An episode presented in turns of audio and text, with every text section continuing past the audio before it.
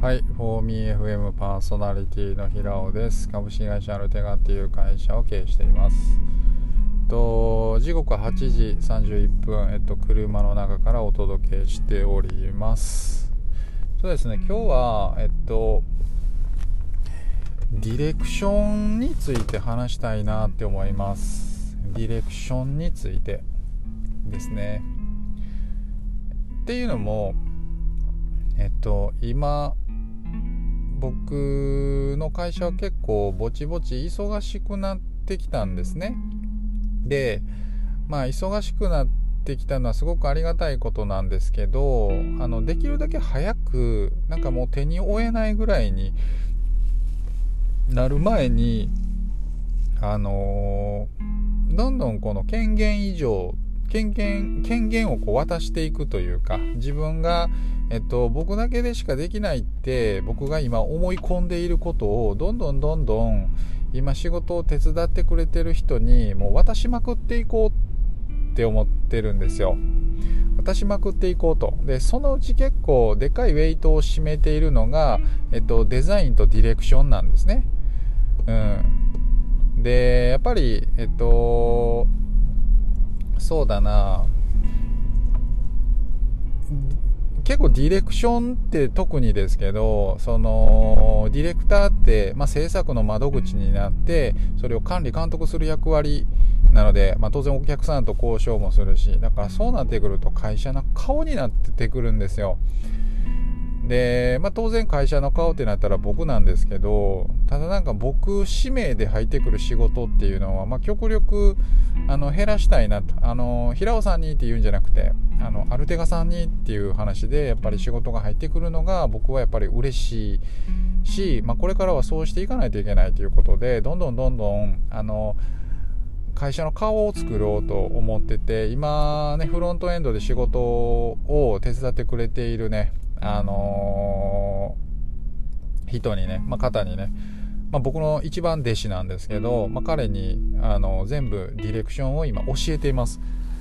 うん、でディレクションをね教えていく中で結構なんか僕に対して結僕が結構気づいたことがあったのでそれをちょっと今回話していきたいなえー、と話しながらまとめていきたいなと思います。これはね、おそらくどっかで多分後にでもブログに書いたらいいような内容になるんだろうなと思うので、ちょっと今のうちにちょっと整理して話したいなと思います。はい、ということで、とですね、まあ先日カルテル内でもこの話あったんですよ。えっと、未経験からディレクターになるにはどうするんだろうみたいな話もあったんですけど、まあ、やっぱりね、あのー、何かしら制作、まあ、デザインなりフロントエンドなり、えっと、なんだろうな、バックエンドなり、うんまあ、もしくはね別にあの SEO とかでもいいと思うんですけどただなんかお客さんとの矢面に立つにあたってやっぱりしっかりねあの何かしらの政策の知識、まあ、どっかしら、まあ、広く浅くなのか、まあ、もしくはあの深く狭くでもいいんでやっぱりね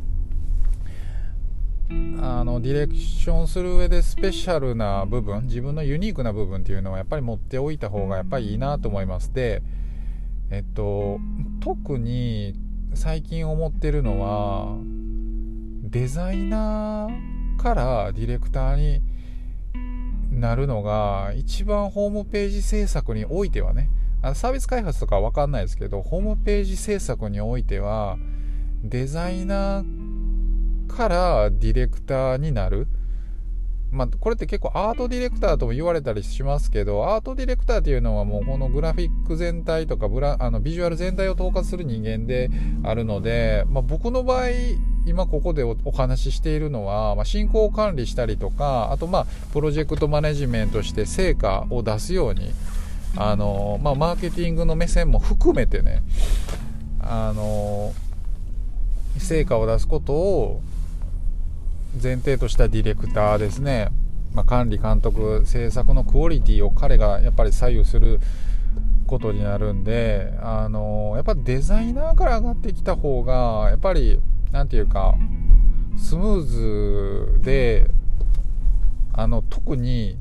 ヒアリングがデザイナーは上手だな。えっとヒアリングするところのえー、ポイントをねやっぱり一番押さえてるのはデザイナーじゃない。デザイナーなんじゃないかなっていうふうにちょっと思った次第なんですよね。でまあ今教えてるのはねあのフロントもフロントエンドの子なんで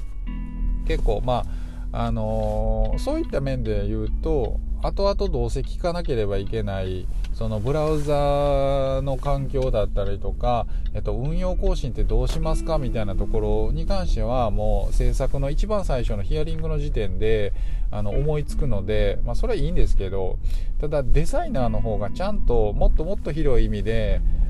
どういったお客さんに届けたいですかとかうんどういった方が競合になりますかとか何て言うかどんな印象を与えたいですかっていうのでデザインする上で、まあ、かなり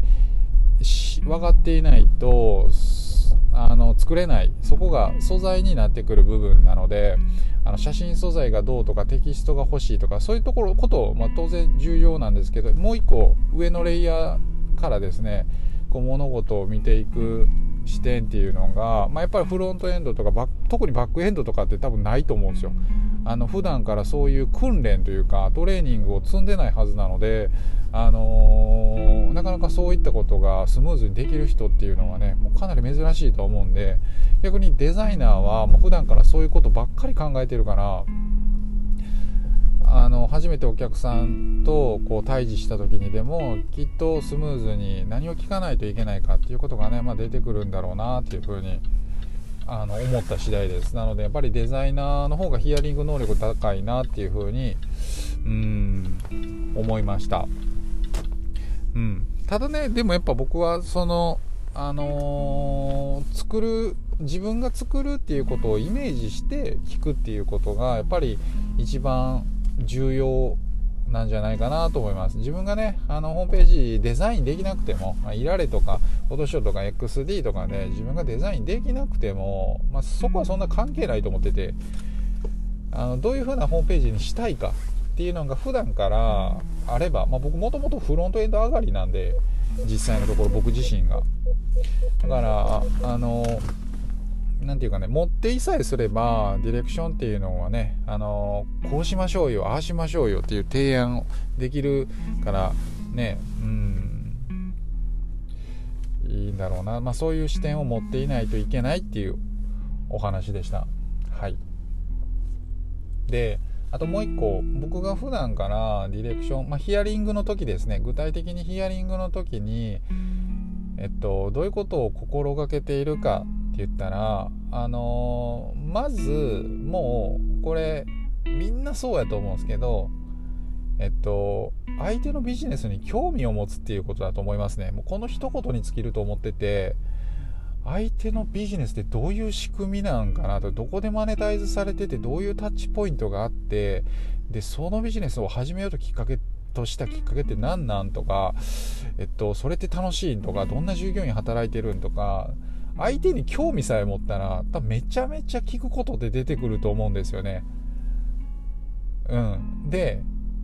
えっとその聞くことをどういうふうに聞いたらいいかっていうのでそのなんか話術とかそういうことではなくてもう単純に興味を持つっていうこととあとはちょっとまテクニック的なことになるんですけど僕が心がけているのは相手が喜ぶ質問を投げかけるってことですね。相手が喜ぶ質問を投げかける。これ聞かれたら多分話したくなるだろうなっていうことですね。御社のそのなんかなんていうか社員さんってこうですよね。ってこれって何々だからなんですかっていうふうにねなんか聞いてあげたりするといやありがとうございます。そう言ってくれてありがたいです。実はこういうことに苦労しててみたいな。あの以前はそうじゃなかったんですけど今こうだったのはもうこういうことしたからなんですよみたいなね。あのー、聞いたら多分こう喜んでこのボロボロボロっててこのなんか出てくるようなねことって何なんかなっていうのもね僕は結構探しながらヒアリングします。でそれをすることによってやっぱり相手のえっと心理的なハードル壁っていうものは取り崩すこともできるし、えっと、仕事相手っていうよりも単純にねこの理解者として制作が進めれるようになるので、まあ、僕はね相手が喜ぶ質問を考えて投げる